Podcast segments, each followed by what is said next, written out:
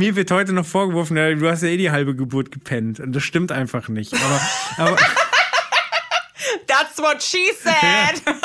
Los geht's. Hoppe, hoppe.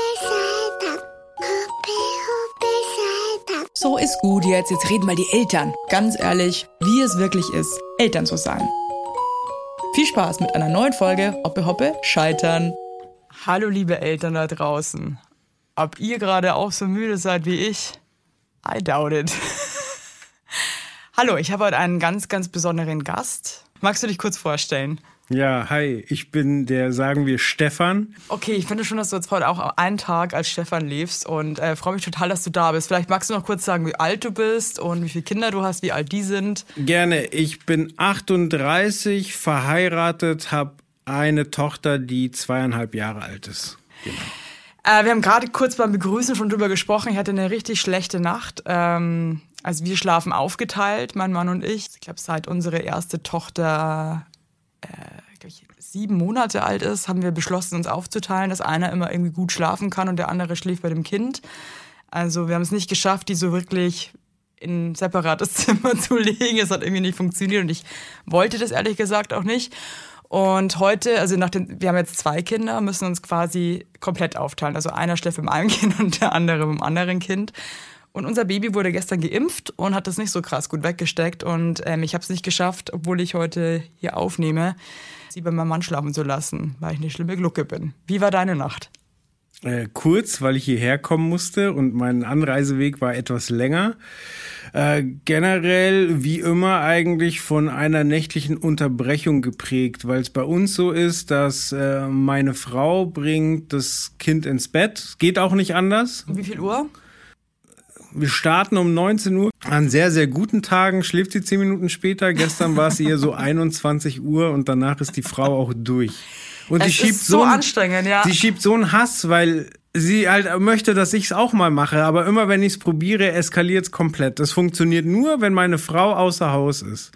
Dann dauert es zwar auch so ein bisschen, aber sie schläft ein. Aber sobald sie weiß, dass die Mama in der Wohnung ist, kannst du es vergessen. So, und dann kommt der Switch, sie kommt irgendwann wieder raus, das Kind schläft. Mhm. Und wenn wir dann ins Bett gehen, zehn, halb elf, dann gehe ich wieder zu der Kleinen. Entweder ich lege mich zu ihr ins Bett oder man kann unten ausfahren. Mhm.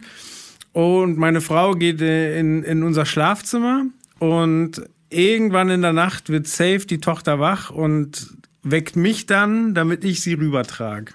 Hey, ähm, das ist bei uns gerade so ein bisschen umgekehrt. Und zwar lässt sich ähm, unsere Große nur von meinem Mann gerade ins Bett bringen. Und das ist wirklich so, also meine Tochter und ich, wir sind echt richtig down. Also wir hängen den ganzen Tag auch richtig geil. Und ich weiß auch, dass sie mich über alles liebt. Aber ähm, wenn es ums ins Bett bringen geht, dann, ich weiß nicht, was da los ist. Es ist auch echt Zeit, dass Baby auf der Welt ist, dass sie dann nur den Papa will und dann irgendwie Sachen sagt wie Mama, nein. Mama, geh weg. Und Papa, geh weg. Ja, bei mir ist es andersrum. Also ich muss weg. Mhm. Und äh, es funktioniert nur, wenn ich sie den ganzen Tag darauf vorbereite, dass heute ich sie ins Bett bringe. Also dann ist es zwar auch ähm, nicht so gern gesehen, mhm. aber sie akzeptiert es. Aber ich muss wirklich den ganzen Tag sagen, heute bringe ich dich ins Bett, ne? Das, also heute schlafe ich auch bei dir und dann funktioniert so einigermaßen. Aber ähm, mir tut es dann auch manchmal leid, weil es teilweise wirklich zwei Stunden dauert, bis die pennt. Und es ist wirklich anstrengend. Deswegen verstehe ich deine Frau, dass sie danach durch ist. Also ich weiß nicht, wie sind bei euch die Rituale oder habt ihr sowas? Zum ins Bett bringen. Ja, mhm. davor wird noch ein, ein, Buch gelesen. Das ist aber mal so, mal so, wer das macht. Ähm, wird nochmal auf die Toilette gegangen. Ich putze mit ihr Zähne und wasche ihr das Gesicht. Wie läuft Zähneputzen eigentlich? ähm, abends auf jeden Fall. Und äh, morgens vor der Kita auch nochmal. Als mal Hand aufs Herz, wie oft putzt ihr morgens die Zähne? Immer, wie gründlich ist allerdings die andere Frage, weil da wird gern mal die andere Seite von der Zahnbürste benutzt oder Klaus. sie durch die Gegend geschmissen oder kennst du das an der Zahnbürste nuckeln so Super. Hilft halt auch total gut, ne? Genau, ja, genau. Und dann sauber. halt Mhm. immer neues Wasser dran und dann wieder da raussaugen, als könnte man nicht einfach Wasser trinken. Nee, was viel mehr Spaß macht. Aber hast du irgendeinen Trick, wie man, wie du dein Kind dazu bekommst, dass es nicht so schlimm ist, die Zähne zu putzen? Mit Geräuschen und äh, der Hubschrauber kommt und so weiter und so fort. Aber ich habe mal eine schöne, schöne Geschichte gehört, wie, wie jemand äh, kontrolliert wurde, ob er Zähne putzt. Da haben die Großeltern immer gefragt, hast du Zähne geputzt? Und der hat gesagt, ja, ja. Und dann haben die da, da war so ein ausgestopftes Vieh und das haben die immer gefragt. Und dann hieß es, nee, du hast nicht Zähne geputzt. Und der hat dieses Viech verflucht. So, so woher weiß der das so? Und was, der, was die Großeltern gemacht haben, die sind einfach ins Badezimmer und haben den äh, Zahnbürstkopf angefasst. Und wenn der nass war, war klar, er hat Zähne geputzt. Wenn der trocken war, hat er natürlich gelogen. Aber die der haben, hat dann trotzdem mitgemacht, weil ich meine, also auch wenn ich meiner Tochter sage, so, hey, deine Zähne sind aber noch ganz schön gelb, dann versteht sie das schon, aber sie hatte trotzdem keinen Bock. Also, das ist halt ein großer Unterschied irgendwie. Ja, also mit dem Händewaschen hat's geklappt, nachdem sie so ein äh, Coroni, also da war Croni und äh, wie hieß der andere? Noch ein irgendein anderer normaler Virus, so die waren drin und die sind erst weggegangen, wenn die, wenn Seife benutzt wurde und seitdem checkt sie das eigentlich, dass da ich hatte ein bisschen Angst, dass es genau den umgekehrten Effekt hat, dass sie die Viren nicht killen will mit der Seife, weil sie in dem Buch gesehen hat, oh, dann kommen die weg und das finden die gar nicht toll. Aber das funktioniert. Und ich habe ja auch schon von schwarzen Zähnen erzählt, aber ähm, nee. Es das- ist schon irre, finde ich, wie viel man sich einfach einfallen lässt für ein Kind, ne? Und wie man sich, also ich habe mit meinem Mann das letzte Mal drüber gesprochen, mich stresst es extrem, wenn ähm, eins der Kinder weint. Ich habe auch das Gefühl, dass das Mamas immer viel mehr Stress als Papas. Ähm, so aus meinem Dunstkreis an Leuten und also mich stresst das teilweise richtig, vor allem wenn ich dann abends auch müde bin, dann habe ich überhaupt keine Kapazität mehr und wenn dann eins der Kinder weint, dann ist es für mich wirklich wie Folter. Und deswegen bemühe ich mich immer extrem, einfach mir ganz viele Sachen einfallen zu lassen, damit ich die irgendwie bei Laune halte, auch beim Zähneputzen. Und finde das manchmal echt erstaunlich, wie man so seine letzte Kraft nutzt, um sich dann irgendwie nochmal voll in, in, in, in, in Schale zu werfen. Ja, und dann kommt der Affenkopf, schau raus, schau mal, schau mal leider. und du dann die letzte Energie nimmst, dass dieses Kind sich jetzt einfach ohne Weinen die Zähne putzen lässt und danach eigentlich zusammenbrichst. Und das finde ich so krass. Und mein Mann zum Beispiel, der ist da nicht so, der sagt dann manchmal, ich mag jetzt einfach nicht mehr. Ich putze der CC, ist mir jetzt egal, ob die weint oder nicht, weil ich kann nicht jeden Abend ein ganzes Theaterstück wieder aufführen, damit das jetzt hier irgendwie reibungslos funktioniert. Was bist du da für ein Typ? Ich bin der ultra geduldige Typ und das wird häufig gegen mich verwendet. Also das war schon immer so, auch in früheren Beziehungen quasi, ich wäre emotionslos. Aber es ist halt, es bringt ja nichts, wenn ich da jetzt auch noch in Rage gerate. So, sondern ich versuche immer der ruhende Pol zu sein. Meine, meine Frau ist halbe Spanierin, meine Tochter hat auch Temperament abbekommen und ich bin halt der ruhende Pol. Aber du bist dann wahrscheinlich in den Augen deiner Frau zu langsam, oder? Auch. Ja, Weil die Ruhe wahrscheinlich auch mit, ähm, du bist, du, du checkst es gerade nicht, du bist viel zu langsam. Genau, du jetzt, ne? agierst nicht. Ja, genau, genau. Ja, es ist auch gar, also es ist auch schwer rauszufinden, wann man einschreitet und wann nicht. So meine Frau guckt schon voraus, ich auch, also ich beobachte schon, aber ich lasse sie auch mal machen so. Also so Sachen wie sie klettert auf den Tisch.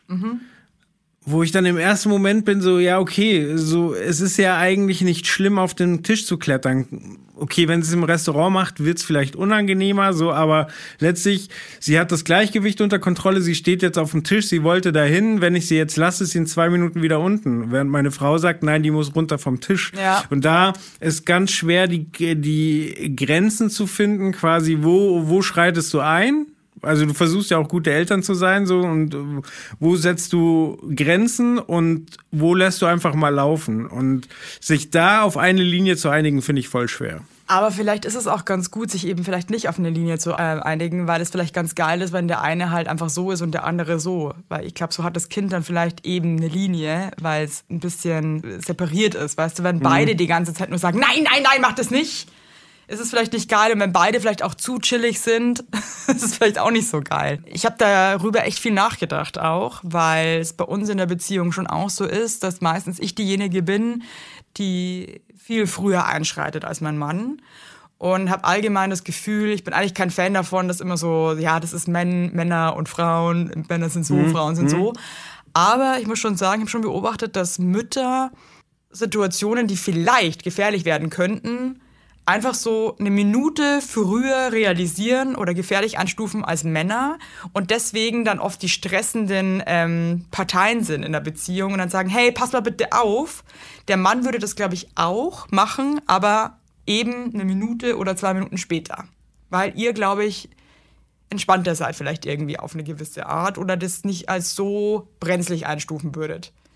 Und dann gibt es wieder Dritte, die sind noch entspannter. Also Beispiel, ich bin, wenn meine Tochter äh, auf den Spielplatz gegangen ist, um zu klettern oder so, ich war immer einen halben Meter hinter ihr. Sie könnte ja nach hinten runterfallen, so dann fange ich sie halt.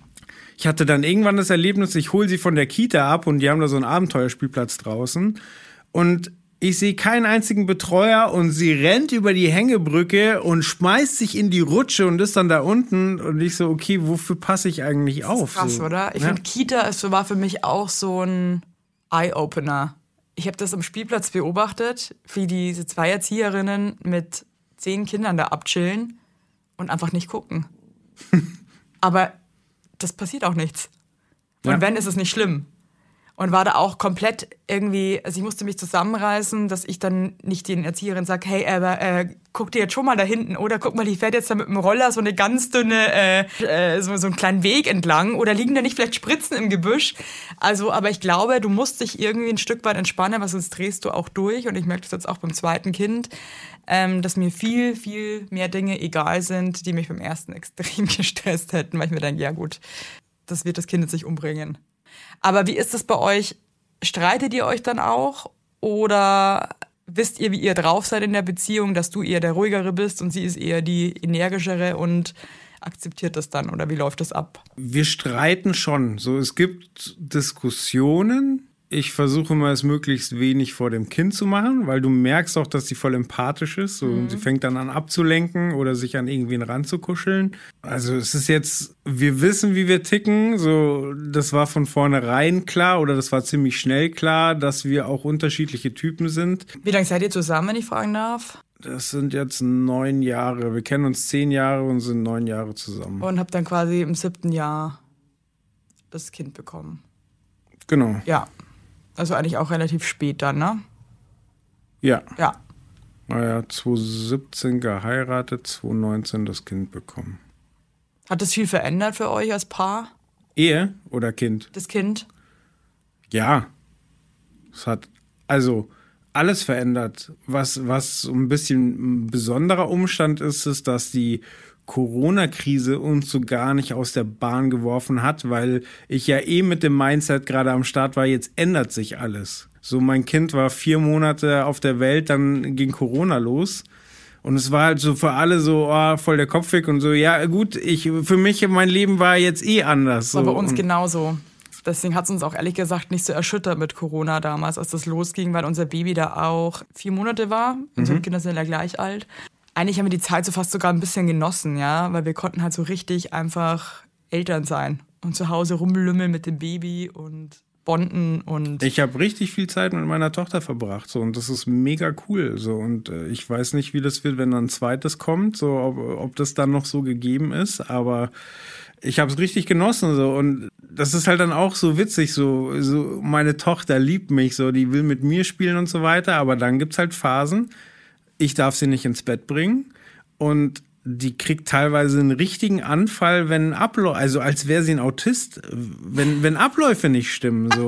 Wenn, wenn ich ihr was gebe, nein, die Mama muss es mir geben. So, und dann, so, und dann also wenn du nicht in eine genaue Reihenfolge reinhältst, dann, dann flippt die aus. macht dich das dann auch wütend? Nee, ich lach drüber. Und das macht meine Frau dann wieder wütend. So. Aber also, das ist so ein absurder Ablauf dann. Und teilweise kann man es ja nicht nachvollziehen. Und vor allen Dingen, wenn sie dann in Rage ist, dann kommst du ja da auch nicht mehr raus. So, also dann ist es super schwer, sie wieder runterzufahren, weil wenn du dann das machst, was sie ursprünglich wollte, dann ist es zu spät. So, dann, dann will sie es doch wieder anders. So. Und das ist einfach Irrsinn. Weil du bist ja schon ein entspannter Typ, aber gibt es da nicht irgendwie Situationen als Papa, die dich schon auch echt fertig machen, wo du echt auf der Palme bist und sagst, okay, ich möchte jetzt einfach nur noch schreien? Ey, es gibt ständig Situationen, die mich, die mir richtig hart auf den Keks gehen, aber das hat, Hast du, was ist zum Beispiel eine der letzten Situationen, wo du dir echt dachtest, okay, ganz ehrlich, fuck off. Naja, die, die Situation, also das hat meistens mit Außenwirkung zu tun. So, weil das Kind ist, wie es ist. Klar regt sie einmal auf und äh, es passieren absurde Sachen. Kita zum Beispiel, so wie oft da, also ich habe die Eingewöhnung gemacht, das war super cool. Ich habe auch super Respekt vor den Erziehern, weil, wie du vorhin schon sagtest, so die passen auf acht solche Straßen gleichzeitig auf.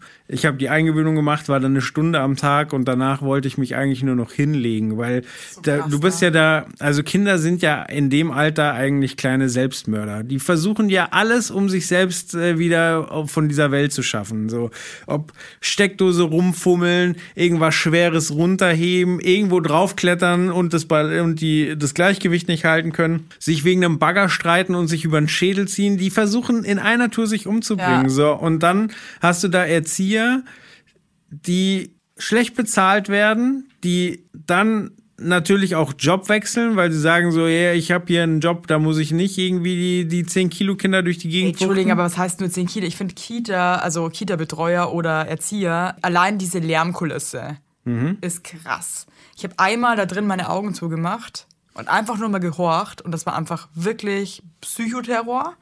Dann diese ganzen Keime, also diese, Oh ja. Alter, was geht denn ab? Das merkt man ja schon als Eltern, so sobald ein Kind in der Kita ist, so Nur macht zwar, krank. macht zwar krasse Fortschritte, aber die ganze Familie ist die ganze Zeit nur am Und dann so Arsch. dumme Scheiße wie Hand, Mund, Fuß und so. Oh ja. so, so, so wirklich so räudige Krankheiten, wo du denkst, das kann doch nicht euer Ernst sein. Ja, die du auch vorher gar nicht kanntest. Hand und Fuß ist ein gutes Beispiel. Hatte meine Tochter und dann guckst du so, ja, als Erwachsener kriegst du das selten, aber wenn du es kriegst, dann bist du sechs Wochen krankgeschrieben und ver Mein verlierst Mann alle hat Fußnägel. erwischt beim zweiten Mal Hand, Mund, Oh Fuß. nein. By the way, es gibt nämlich nur nicht einmal Hand, Mund, Fuß. Es gibt fünf verschiedene Erreger. Das Mhm. heißt, ein, fünf, kein Kind kann fünfmal Hand, Mund, Fuß bekommen. Geil. Beim zweiten Mal hat es mein Mann erwischt. Und der sah aus, als wäre einfach äh, ein Crackhead. Wirklich. Das sah so, ich hab, also, der hat sich wirklich, das war ganz schlimm. Das sah richtig scheiße aus. Also es kann einen treffen, also Erzieher. Dann diese ganzen Krankheiten die ganze Zeit, wobei ich glaube, wenn du länger im Job bist, bist du auch immun einfach gegen den letzten Shit, weil du einfach alles hattest wahrscheinlich. Dann, sorry, aber ich meine, wenn Kinder auch richtig essen, dann stinkt ja auch der Stuhlgang. Dann stell mal vor, du musst am Tag von zehn fremden Kindern die ganze Zeit irgendwie den Arsch ausputzen. Finde ich ehrlich gesagt auch nicht so sexy. Das finde ich auch krass. Dann ins Bett bringen. Und dann sind Kinder ja auch manchmal richtig nervig. Und ich glaube, wenn man es im eigenen Kind findet man das süß und irgendwie cool. Aber ich kann mir schon auch vorstellen, dass es richtig ätzend sein kann, ja, wenn du dann zehn fremde Kinder hast, die einfach gerade auch schlimme Phasen durchleben. Also, ich ziehe meinen Hut. Ja, absoluter Knochenjob. So, und dann hast du vielleicht auch nette Kinder, die du magst, so, und dann musst, gibst du sie nach zwei Jahren wieder weg. So, dann hast du auch noch diesen Trennungsschmerz. Und dann hast du die Arschlochkinder, die, die halt laut sind, alle anderen nur vermöbeln Voll. und wo die Eltern dann sagen, ja, Mai. Ja, Passt oh, das schon. regt mich so auf, ey, sowas. Na, da komme ich überhaupt nicht klar. Wir hatten jetzt unseren ersten Urlaub. Ich mache jetzt Mhm. Gänsefüßchen hier. Ich habe mir ganz anders vorgestellt. Okay. Das ist halt kein Urlaub mehr. Also mit einem Kind wäre es echt easy gewesen. Mhm. Aber mit zwei Kindern, einem so einem kleinen Baby, wow. Also hat nicht mehr wirklich viel mit Urlaub zu tun. Ich, ein Freund von mir hat das ganz gut auf den Punkt gebracht. Das ist dein gleiches Leben, nur noch viel stressiger an einem anderen Ort. Aber war es Urlaub? Also stimmt, es ist nicht mehr so erholsam. Aber du schaffst ja auch Erinnerungen für das Kind und für dich. äh, Im gewissen Maße, aber äh, ja, äh, die, Kinder, trotzdem die schön. Kinder woanders ins, Schla äh, ins Bett zu bringen, zum Beispiel, ist schon fies. So, und dann hast du wieder andere Gegebenheiten. Plötzlich bist du im Raum, da sind die Steckdosen nicht mehr verblombt. So. Und wir haben zum Beispiel im Ehebett so, so Metallrahmen an der Seite, die haben wir hingebaut, damit das Kind nicht rausfallen kann. Und weißt du, wie oft ich einfach aufwache und in diesem Netz von dem Metallrahmen hänge, weil sich meine Frau und mein Kind einfach so dermaßen breit gemacht haben. Und das ist so, Weißt du, wenn du aufwachst und du liegst schon hochkant, weil du nicht mehr genug Platz hast, um einfach äh, mit dem Rücken auf dem Boden zu liegen, da weißt du wieder, ja, super. Aber man macht's halt gerne, ne, für die eigenen Kinder. Ja, aber ist schon, ist schon auch krass, dass dann, ich meine, die wird immer größer und dann hast du da so einen Stratz, der ständig seine Füße in deinen Hals drückt, in deinen Bauch drückt, um sich tritt. dann seinen Schnuller verliert, dann aufwacht, weil es seinen Schnuller nicht findet, dann musst du irgendwie hysterisch durchs Bett wühlen und irgendwie den Schnuller suchen. Ja, aber da sind wir wieder bei Abläufen. Also Schnuller ist bei uns irgendwie nie ein Thema gewesen. So haben wir angeboten. Die hat ruckzuck gesagt, hat sie keinen Bock drauf. So was mega ist, weil keinen abgewöhnen. Ja. Aber dann. Was aber also- auch scheiße ist, ich finde schon, Schnuller erleichtert auch in der Zeit, wo es okay ist, einen Schnuller zu haben, erleichtert, finde ich, sehr viel. Ja. Ja. Aber wie gesagt. Aber ihr müsst es sie abgewöhnen, das ist halt geil. Aber also dann ins Bett, so ja, sie will ihre Wärmflasche und dann fängt sie halt an, Taktiken zu, zu betreiben, um länger wach zu bleiben. Krass, Wärmflasche. geht es jetzt schon los bei euch? ja, ja, Wärmflasche muss da sein, dann ähm, Licht ist aus, ja, ich muss noch Pipi. Aber pisselt die nicht mehr in die Windel? Nee, Was? Mit zwei? ja, die ist eine Maschine, was das angeht. Boah, cool, So, Wahnsinn. Ja. Aber das ist halt auch immer so ein Thema, was, was super nervt ist, wenn, wenn Eltern so vergleichen. So, ja, mal, also meine Tochter zum Beispiel ist sprachlich fit, also was uns erstaunt, weil sie ja Spanisch und Deutsch spricht, war super schnell trocken. Aber bis vor kurzem, wenn du dir so ein dreieckiges Bauklötzchen gegeben hast, meinst du, die hätte das in das dreieckige Loch geprügelt? Nee, das hat die nicht gerallt. So, und das muss man halt auch mal. So klar kann ich jetzt drauf rumreuten, wo meine Schwester, äh, meine Schwester, sag ich schon, meine Tochter, kann sau viele Vokabeln und spricht schon voll gut, so ja, hurra, hurra. Ja, aber die kriegt dieses blöde Dreieck nicht ins Loch. So, es sind halt Inselbegabungen, so, ja. Und der Ja, andere Kinder sind kriegt, unterschiedlich, Ja, Mann. voll. genau. Also ich finde das auch ganz, ich finde auch, man darf sich als Eltern das schon mal nicht antun, sein Kind zu vergleichen, weil es ist scheißegal. Es gibt Leute oder Kinder, die laufen halt erst mit eineinhalb und es gibt halt Kinder, die laufen mit neun Monaten. Die Frage ist, wer ist cleverer? Der, der sich länger tragen lässt? Oder? Der, der selber rumläuft, Genau. ne? Aber also, witzigerweise, wir erziehen ja auch bilingual, weil mein Mann ist ja Amerikaner. Mhm. Und äh, unsere Tochter spricht auch krass gut. Mhm. Also wirklich, Gott, da kommen jetzt diese, die spricht krass gut. Nee, aber ist wirklich krass. Also die kann ganze Sätze formulieren, Mhm. die grammatikalisch auch richtig sind. Die kann, ja, dafür pieselt sie halt gerne noch in die Windel, Mhm. ne? Also, das ja, ist- aber weißt du, halt einfach- irgendwann, irgendwann sind sie alle trocken. Also was soll ich mir jetzt eins darauf einbilden? So, ja, ist cool, erleichtert manche Sachen, so, aber. Gab es für dich mal einen Mo- Moment, wo du verglichen hast, wo du ein anderes Kind gesehen hast und dir dachtest so, äh, okay, shit. Es ist immer, immer Körpergröße. Meine Tochter ist super zierlich und hat äh, voll dünnes Haar. So, und dann von meiner Schwester, die hat Zwillinge bekommen. Worüber, also da bin ich nicht Alter, neidisch. So, nee. aber die Zwillinge sind quasi eineinhalb Monate älter als meine Tochter.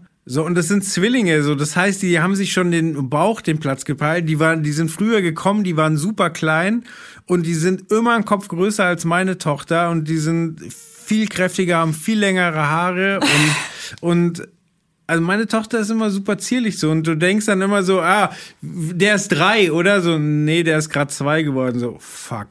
Krass. Also, da Aber machst du dir dann Sorgen, weil du denkst, oh, mein Kind ist irgendwie zu klein oder ist es einfach. Nee, das habe ich mir in der Schwangerschaft relativ früh abgewöhnt, weil es war immer so, immer wenn du zum Frauenarzt gelatscht bist, war es eine neue Geschichte. So, uh, das ist aber bedenklich klein, es ist noch im Rahmen, aber ist schon sehr klein. Echt? Dann wieder beim nächsten Mal, uh, das ist aber groß. So, so ja, fickt euch. Dann Okay, sagt doch wow. einfach gar nichts. Lass das Kind einfach Kind sein. Genau, und so sehe ich das bei meiner Tochter gerade auch so. Was weiß ich, ob die irgendwann 150 Kilo wiegt, ob die noch krass den Schub Das macht oder ob die nichts. immer zierlich bleibt, keine Ahnung. Ja, und auch zum Thema Haare, gell? Das heißt auch gar nichts. Also unser Kind hat auch derbe wenig Haare und auch gerade so einen ganz schlimmen Fukuhila. Also ein Haaransatz irgendwie, irgendwie so 10 Zentimeter hinter der Stirn. Aber ähm, ich habe mich erkundigt, äh, ist trotzdem noch eine Chance, fülliges Haar zu bekommen am Ende des Tages. Deswegen take it easy. Hey, ich habe eine Kategorie bei mir. Ja, ich möchte kurz zum Thema Ja. Haare noch einhaken. Du hast Äh, sowas die Glatze, by the way, eine Genau. komplette, ne? Und vor zwei Tagen ist das meiner Tochter auch aufgefallen. Ich hole sie von der Kita ab, sie sitzt hinten im Auto und Papa, du hast gar keine Haare. Ich so, ja, Schnellmerker. ich hab Haare. Ja, sei froh. Geil, dass sie das auf einmal so begreifen irgendwie. Auch, was ich sehr lustig fand, mein Mann hat das letzte Mal ähm, gefurzt. Und unser Kind saß auf seinem Schoß und die hat das dann, glaube ich, irgendwie gecheckt und meinte einfach nur, oh, das schmeckt nicht lecker. Okay, alles klar. Hier zu den beschissenen drei. Die erste Frage, die ich dir gerne stellen möchte, das hat mir niemand gesagt, das hätte ich gerne vorher gewusst. Ich glaube, es geht mir eher um die Dinge, die mir gesagt wurden und die dann für mich eine völlig falsche Erwartungshaltung geschaffen haben. Was mein, zum Beispiel? Mein Vater hat mir immer erzählt, ich wurde geboren und er hat mich gesehen und war dann quasi schockverliebt und wusste, er würde für mich töten. Das ist schön. Ja, ist schön, aber ich habe es gar nicht so empfunden. Das finde ich sehr interessant. Also, vielleicht magst du mir noch kurz erzählen, wie die Schwangerschaft für dich als Mann war, als Partner und wann du eben gecheckt hast, dass du jetzt Papa bist. Also, das ist so ein Punkt, den ich komplett verkläre. Für mich war es voll die schöne Schwangerschaft. So, und ich habe zum Beispiel gar nicht mehr auf dem Schirm, dass meine Frau die ersten drei Monate immer kurz vorm Kotzen war und ich, wenn sie Zähne geputzt hat, nur Würgegeräusche gehört hat. So, oh, oh, oh. I know. Horror. Ja, aber das, äh, daran muss sie mich erinnern, weil für mich war es war eine super Schwangerschaft, alles cool. Ich habe mich drauf gefreut, Vater zu werden. War das geplant bei euch? Es war sehr geplant. Wir haben sogar, waren im, im Ki- Kinderwunschzentrum, weil es ein Jahr lang nicht geklappt hat. Und dann geht man da auf Ursachenforschung und war kurz vor künstlicher Befruchtung. Krass. also ihr habt das ein Jahr, er hat beschlossen, ein Kind zu, zu wollen und habt, das hat er einfach genau, ein Jahr haben lang, verhütet und ein Jahr lang ist nichts passiert. Und ähm, was glaube ich für, vor allem für die Frau ziemlich hart ist. Also ich weiß Ja, es aus dem Freundeskreis, das ist dann irgendwie nach einem Jahr oder eigentlich schon so, ich würde sagen, so, haben wir das Gefühl, so nach acht Monaten ist dann so ein Punkt, wo man sich denkt, es kann jetzt nicht sein. Ja, und dann sucht man sich halt Hilfe und dann darf ich da regelmäßig äh, Proben abgeben. Und äh, dann kriegst du auch so, ja, schwimmen schon, aber können schon besser sein. Und dann nimmst du. Also lag es eher an dir? Nee, aber es sah erstmal so aus. Ja, aber das ist dann halt auch so, ja, mach mehr Sport, nimm mal ab, bla bla bla. So, also so in die Richtung geht's ja dann.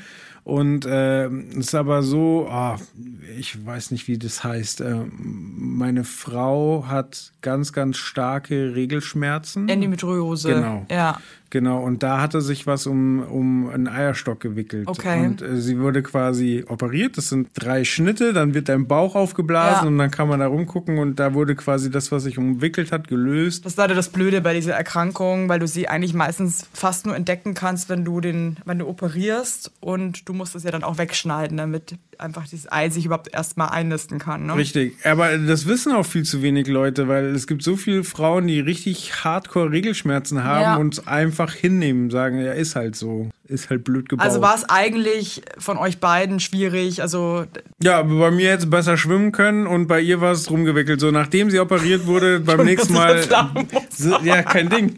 Beim nächsten Mal hat es dann geklappt. und also ganz natürlich. Ganz natürlich. Das heißt, sie hatte die Operation, genau, es wurde quasi der, der Knoten gelöst. ja, Und dann. dann konnten auch deine langsame Spermien Genau, wirklich die haben- genau, richtig. Ja, geil, voll gut. Wart ihr dann erstaunt oder ähm, weil ihr eigentlich schon aufgegeben hattet oder was? Ne, Aufgegeben nicht so, aber also du redest dann halt auch über Themen wie Adoption und wie weit würdest du gehen, weil eine künstliche Befruchtung, da bist du ja finanziell dann auch gerne mal im fünfstelligen Bereich. Und Dann ist ja noch nicht mal gesagt, dass es funktioniert. ich habe von Fällen, ne? ja, ich glaube, die Chance steht bei 30 Prozent, aber die zahlt jetzt ohne Gewähr. Und ich kenne Familien jetzt nicht persönlich, aber wenn man sich dann mit dem Thema beschäftigt, dann guckt man ja auch viel YouTube und so, die haben das fünfmal durchgezogen. Und da muss man sich dann auch überlegen, so was macht, wann, wie lange macht es denn finanziell Sinn und soll es überhaupt sein? Also Man stellt sich halt einfach ganz viele Fragen. Genau. Vor allem auch irgendwie, vielleicht soll es überhaupt sein, ne? was einfach, finde ich, Blödsinn ist, weil manchmal passen halt einfach gewissen gegeben und ihr seid ja dann trotzdem natürlich schwanger geworden. Ja, aber es ist auch Na, so ein Gewissensding. Also bei mir war es mit 21 schon mal so weit, dass meine damalige Freundin, wir hatten über Verhütung gesprochen. Sie hat gesagt, ja, sie verhütet. Nach dem ersten Mal war sie schwanger. War dann sehr überrascht, weil sie wohl mit ihrem Freund davor zwei Jahre unverhütet äh, geschlafen hat und äh, sie hat die Pille genommen, aber halt eher so wie Smarties, so, oh ja, ist schon wieder drei Tage her, noch mal eine nach. Gott, okay, cool. Und deswegen, wenn ihr, wenn ihr dieses Thema klärt, klärt es vernünftig. Ja, vor allem in so einem Alter. Genau, und äh, dann war halt, äh, ja, war ich auf dem Weg mit 21 Vater zu werden und habe dann gesagt, ich trage die Entscheidung, egal wie sie ausgeht, entweder ich werde jetzt Vater oder nicht, so. äh, Aber auch ein Schock, oder? In dem Alter. Ja, natürlich, Ja. aber also war nach dem Motto so, ja gut, jetzt haben wir den Karren, äh, fies gesagt, in den Dreck gefahren und jetzt musst du die Suppe auch auslöffeln. Wow, was für Phrasen. Also ich, So, du, du setzt Das war jetzt halt, auch nicht das Gelbe vom Ei. Ne? Ja, dann mit 21 war es halt quasi schon fast soweit. Und Was ist ähm, dann passiert? sie hat sich entschieden abzutreiben, was für mich eine sehr, sehr, für sie natürlich auch, aber für mich auch eine sehr, sehr prägende Erfahrung war, weil ich das erste Mal erlebt habe, was für krasse Bastarde Menschen sein können. Weil du musst ja dann erst zu einem Beratungsgespräch, das finde ich gut, dass du da quasi hinsetzt, äh, du kriegst deine Optionen aufgezeigt, weil vielleicht äh, willst du ja auch das Kind nur nicht, weil du sagst, so, du kannst es dir nicht leisten, dann wird dir halt gezeigt, so, hey, es gibt soziale Förderung und klar wird das hart, aber in Deutschland muss kein Kind verhungern. Und dann kommst du ja zu einer Abtreibungsklinik, dann sind das ja auch mehrere Schritte. Also das heißt, du musst erst eine Tablette nehmen und 24 Stunden später gibt's dann den operativen Eingriff. Aber sobald du diese Pille nimmst, äh, gibt's halt keinen Weg mehr zurück, weil du tötest dann quasi ab, was da bereits ist. Und da gibt's Leute, die, die protestieren davor. So und da habe ich halt selbst miterlebt und ich bin wirklich ein sehr piesiger Typ, aber da hat's mir den Schalter rausgehauen. Ich habe nichts gemacht, aber ich hätte gerne. Da ist eine junge Frau mit ihrer Tochter dahin und wollte nur einen Termin bestätigen und hat die Tochter kurz vor der Tür gehabt. Also sie hatte gesagt, warte hier, ist kurz rein, drei Meter weiter und hat da an der Rezeption geredet und Also ist die war mit ihrer Tochter da, um für ihre Tochter einen Abtreibungstermin. Nee, nee, nee, nee, die Tochter war sieben oder so. Und die geht da kurz rein, hat Blickkontakt zu ihrer Tochter und einer von den Leuten, die da protestieren, halt mit ihren Jesus-Schildern und so weiter, geht halt zu dem kleinen Kind hin und sagt, weißt du, was deine Mama gerade macht? Die bringt dein kleines Geschwisterchen um. Warst du da dabei? Ja, ich stand, ich stand halt auch gerade vor der Tür so. Und dann kam aber in dem Moment auch ein Arzt und hat äh, rumgeschrien und meinte, ihr habt ja Hausverbot, verpisst euch und Wie ein Arzt halt so redet. ja, ja der, nee, der hatte richtig schlechte Laune, aber zu Ja, Recht. verstehe ich auch. Es geht halt gar nicht, ne? Also, Also, äh, also egal wie deine, deine Überzeugungen sind, so sowas macht man nee, einfach also da nicht hört's so. auf und dann merkst du halt auch wieder irgendwie, nur weil du an Gott glaubst, kannst du auch ein riesen Arschloch sein. Scheiß Doppelmoral, ey, Richtig. wirklich. Genau, aber zurück äh, zu, zu mir. Ja. So, dann bist du irgendwann. Hast du deine Freundin dann damals, also ihr wart, ihr, ihr wart fest zusammen, also ihr wart ein Paar.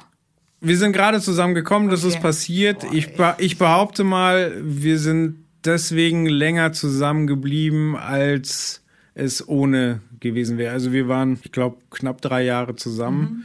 Ja, weil wir halt viel zusammen durchgemacht haben, viel zusammen erlebt Aber haben. auch cool, dass du dich in dem Alter, in Anführungszeichen, ähm, halt auch dazu bereit erklärt hast, das mit ihr einfach zu gehen, diesen Weg, ne? Und dich dann nicht einfach verpisst hast. Ja, aber also so bin ich nicht. Ja, aber ist cool. Also, ist ja auch nicht selbstverständlich, leider.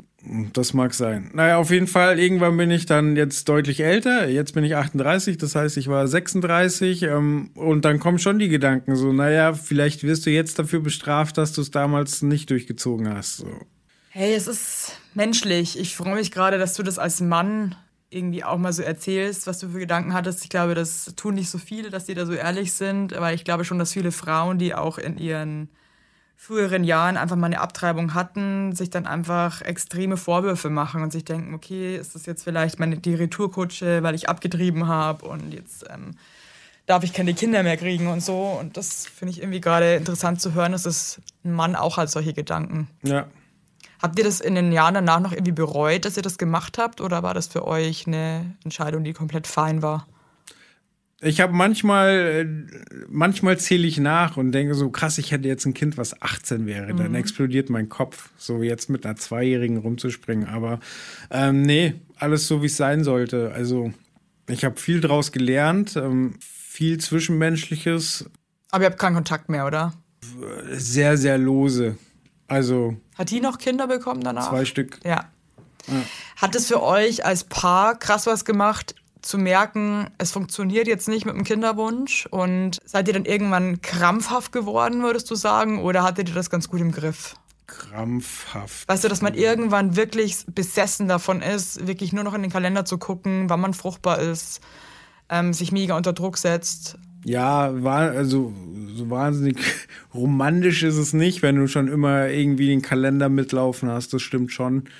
Aber da würde ich sagen, hat das Kind mehr verändert, weil, also ein Beispiel, ähm, Darf ich noch ganz kurz, um das Thema zu beenden, weil Ja. ich glaube, dass das für sehr viele Leute da draußen sehr interessant ist, weil gerade Endometriose, ich kann das leider auch nicht richtig aussprechen, hey, echt super verbreitet ist und ich viele Ich glaub, Leute jede kenne. fünfte Frau hat Das das. ist wirklich krass. Also, die hat sich operieren lassen Mhm. und wie lange danach ist sie dann schwanger? Also, wie viel Zeit hat es noch gedauert, bis sie dann schwanger geworden ist? Drei, vier Wochen. Drei, vier Wochen nur. Weil ich glaube, man muss auch sehr schnell sich befruchten lassen, weil das sonst wieder wuchert, glaube ich, ne? Das weiß ich ehrlich gesagt nicht so. Also äh, die Regelschmerzen sind nach der OP besser geworden. Man muss auch sagen, dass äh, meine Frau danach die Pille abgesetzt hat und sollte irgendwann ein zweites Kind unterwegs sein und da geht alles gut, dann würde ich bei mir auch Schnippschnapp machen, weil meine Frau schon sagt, und das kann ich nachvollziehen, dass die Pille ihren Charakter komplett verändert hat. Also sie war schon eine Spur weit jähzornig und sehr impulsiv und hatte dann das Gefühl während der Schwangerschaft so, boah, krass, ich, also alle haben mir das auch gesagt.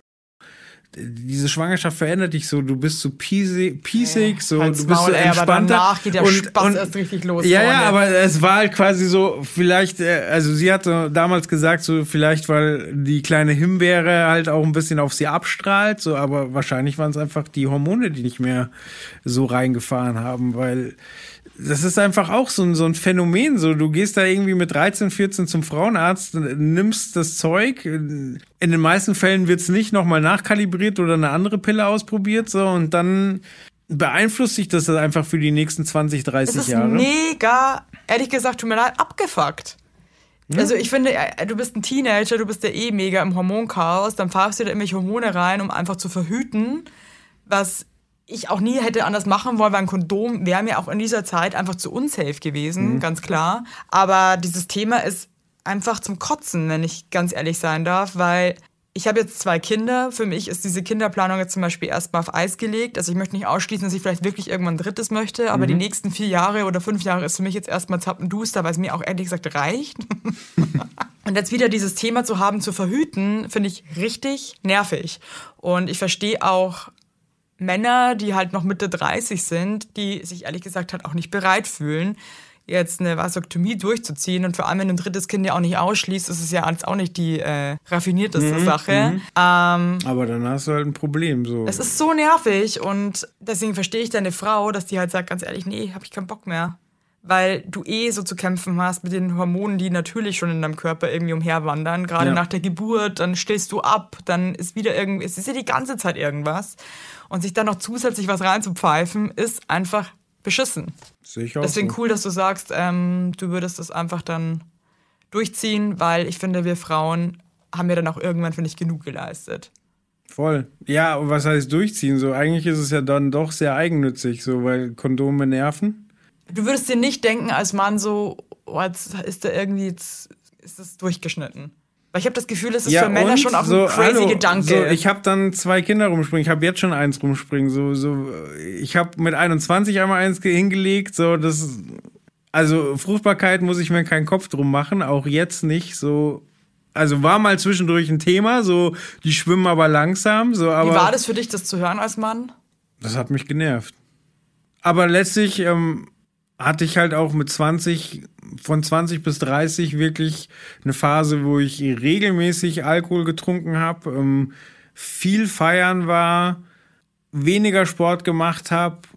Und das war eigentlich auch ein ganz guter Denkzettel, einfach mal zu signalisieren, so, hallo, du bist keine Anfang 20 mehr, du steckst nicht alles weg und das hinterlässt langsam Spuren. Das heißt ja nicht, dass man danach äh, ins Kloster zieht, so, aber dass man die Gelegenheit nutzt, halt ein paar Dinge wieder auf die Reihe zu kriegen, dass es dann letztlich nur zu einem Bruchteil an mir lag. Sei es drum, so, den, den Warnschuss habe ich kassiert und habe was geändert. Ich finde es, glaube ich, eine sehr mutmachende Geschichte für Leute da draußen, die vielleicht in einer ähnlichen Situation sind, weil ihr ja beide quasi leichte Einschränkungen hattet und es ja trotzdem noch natürlich funktioniert hat, was ich total geil finde. Selbst wenn es nicht natürlich funktioniert, so und wenn es mit der künstlichen Befruchtung funktioniert, ist ja alles cool. Ist alles cool, aber trotzdem einfach cool zu wissen, auch wenn gewisse Ge Begebenheiten halt einfach nicht perfekt sind, don't give up. Ja, und lass dich vor allem nicht von irgendwelchen Arschlöchern trollen, so, oh, jetzt habt ihr geheiratet. Also erstmal kommt ja immer die Frage, wann heiratet ihr? Ihr seid ja schon so und so viele Jahre zusammen. So, das ist das Erste, was nervt. So, und wenn, wenn ihr dann den Haken gesetzt habt, so, ihr seid verheiratet. Was jetzt ja, mit Kindern eigentlich? Was jetzt mit Kindern? Ja, also meine, meine Eltern haben die Quittung bekommen, weil sie immer genervt haben. So, dann kriegen wir Enkel. Und dann haben sie halt äh, drei Enkel innerhalb von eineinhalb Monaten bekommen. So, da Opa. Ja, aber letztlich so. Äh, Ja, es ist halt immer so dünnes Eis. Also ich glaube, die, die meisten Leute denken halt auch nicht nach, wenn sie sowas fragen, äh, weil das so eine Random-Frage ist. Und wie schaut's aus mit Kindern? Weil einfach die wenigsten Leute darüber nachdenken, hey, vielleicht haben die gerade Schwierigkeiten, vielleicht Ja. klappt da was gerade Ja, nicht. Und aber vielleicht das- ist das ein derbe, verletzendes Thema. ja, dann einfach mal das Signal an die Leute so, äh, unterhaltet euch, tauscht euch aus, aber denkt verdammt nochmal nach, was ihr fragt. Ja, so, voll, das kann nämlich richtig ja, wehtun. Wenn ich jetzt zu dir gehe, so ohne dich zu kennen und sage, Ja. so, oh, bist du schwanger? Und du bist Nee, nicht ich bin schwanger. einfach nur fett. Ja, ist doch scheiße. Stefan. Ja. Nee, also man muss einfach aufpassen und auch dieses Heiratsthema. Ich meine, darum geht's jetzt hier im Podcast nicht. Kann auch krass wehtun, wenn einfach alle heiraten und du halt irgendwie einfach auch nicht gefragt wirst gerade und dann aber so, was ist jetzt bei euch eigentlich? Ja, wüs wüsste ich auch gerne, okay? Und jetzt halt die Fresse. Dankeschön. Ja. In diesem Sinne, Stefan. Es hat mich sehr gefreut. Ich finde, das war ein total schönes, offenes Gespräch. Das Ende hat mich jetzt am meisten gekickt, dass du jetzt so offen irgendwie über dieses Thema gesprochen hast. Das finde ich super hoffe, du spreadest das weiter, weil ich glaube, das tut mega vielen Leuten mega gut, weil man sich sehr oft, glaube ich, sehr alleine fühlt in solchen Situationen. Gibt es noch irgendeinen Tipp, den du an alle Eltern raushauen möchtest zum Schluss? Ja, ich hatte vorhin schon kurz angeschnitten, dass es bei mir nicht so war, dass ich von Sekunde eins verliebt war. Stimmt, shit, das war noch ein sehr spannendes Thema. Wir sind sehr gesprungen. Vielleicht das zum Schluss noch.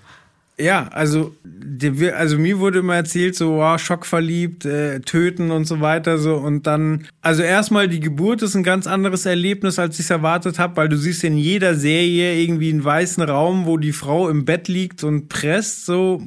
Bei uns war das ein voll schöner Raum, ähm, der, Ihr habt im Bernsteinzimmer.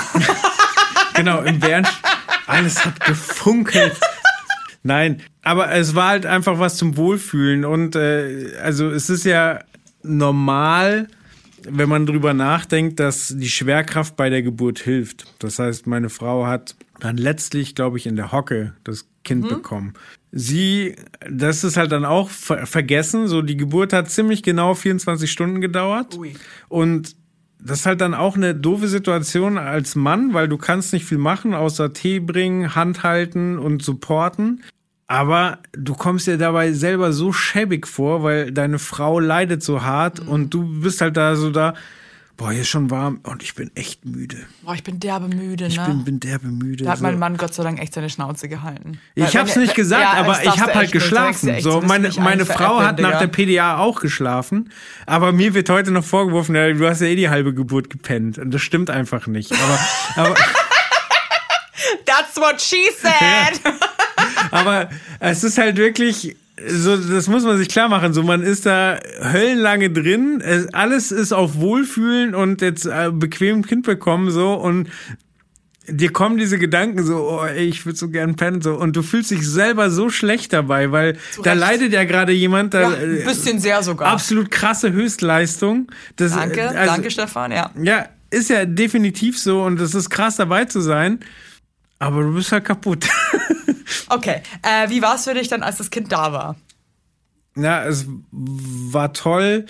Du nimmst auch jede kleine Geste, weil am Anfang ist ja beim Kind nur Gesichtsfasching, so die haben ja keine keine Die ähm, sehen dich ja nicht mal richtig. die sehen dich also, nicht mal richtig genau und die Ausdrücke, die sie machen, das ist halt einfach nur Abspulen von von Muskeltraktionen so. Aber wenn es dich dann anlächelt, freust du dich trotzdem so, auch wenn du weißt, ja gut, danach guckst du wieder.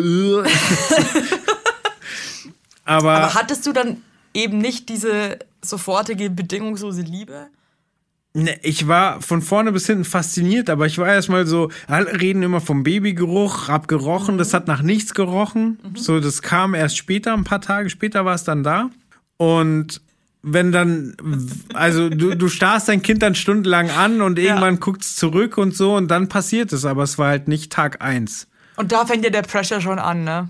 Ja, genau. Da war halt Da so, fuck, an, ich- was ja. stimmt nicht mit mir? Nee, und das, ich kenne ehrlich gesagt ganz viele Geschichten, wo die Männer einfach ein paar Tage gebraucht haben.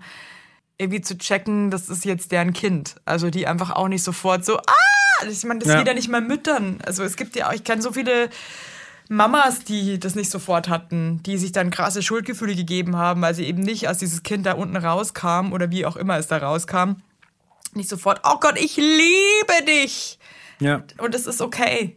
Aber dieses ganze Elternsein und Geburt und so ist einfach mit so viel Pressure verbunden. Und ähm, deswegen auch geil, dass du das jetzt hier Ja, aber sagst, vielleicht sofort abschließend, falls jemand hört, der, der erst noch äh, Vater wird oder, oder Mutter. Ähm, ich habe mir da echt einen Kopf drüber gemacht, ob ich ein guter Vater sein kann. Also ich wollte ein guter Vater sein, aber ich wusste halt nicht, so, du hast es ja noch nie gemacht. Und ich glaube, einfach da sein, aufmerksam sein, hilft schon. Dann ist schon ganz viel geschafft. Wenn du, wenn du, wenn dein Kind was von dir will, ihm auch zuhörst und dich, auch wenn es der größte Schmarrn ist, mit ihm auseinandersetzt. Ja. Und ich glaube, das ist schon, dann ist schon viel gewonnen.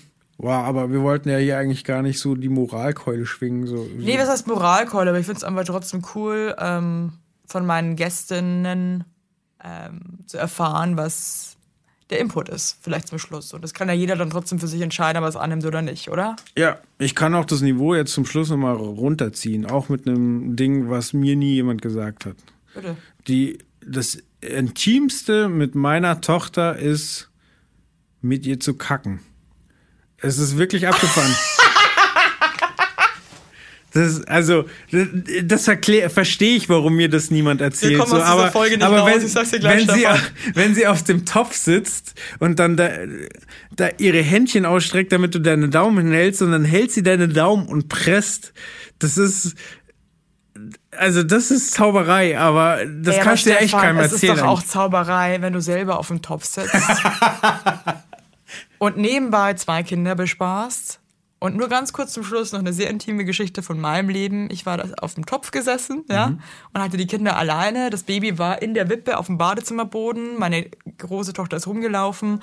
Ich mach gerade und mein großes Kind geht zu dem Baby und will ihm ins Auge reindrücken und ich musste währenddessen aufstehen, hinlaufen und diesen, ja, ist alles gut gegangen, Leute, aber es hätte auch anders Auge gehen können. Es hätte auch ins Auge gehen können. In diesem Sinne, ciao. Ciao.